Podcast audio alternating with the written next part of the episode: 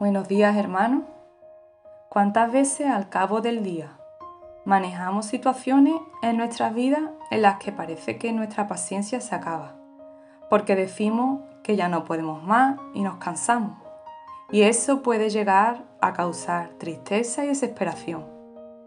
La mayoría de las personas solemos ser impacientes y queremos ver soluciones y respuestas lo antes posible, porque no nos gusta esperar y cuando vemos que el tiempo se alarga y seguimos igual, esperando a que algo suceda, quizás y lo más probable es que sea un tiempo donde Dios quiere obrar y cambiarte a ti y hacer algo nuevo en tu vida.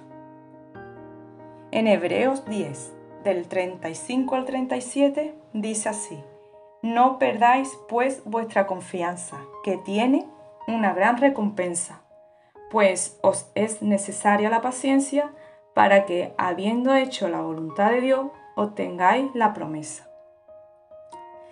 La palabra paciencia significa capacidad de sufrir y tolerar desgracias y adversidades o cosas molestas u ofensivas con fortaleza, sin quejarse ni rebelarse. Y también significa calma o tranquilidad para esperar la paciencia tiene que ser ejercitada en nuestra vida. Además, es un fruto del Espíritu Santo, lo que quiere decir que Dios ayuda y mucho a que la tengamos.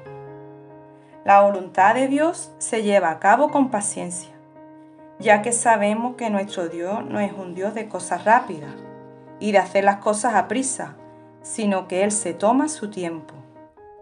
Tiempo que Él usa para transformar, para transformar nuestro carácter, para prepararnos para que le sirvamos mejor y también para capacitarnos para la obra que Él quiere hacer a través de nuestra vida.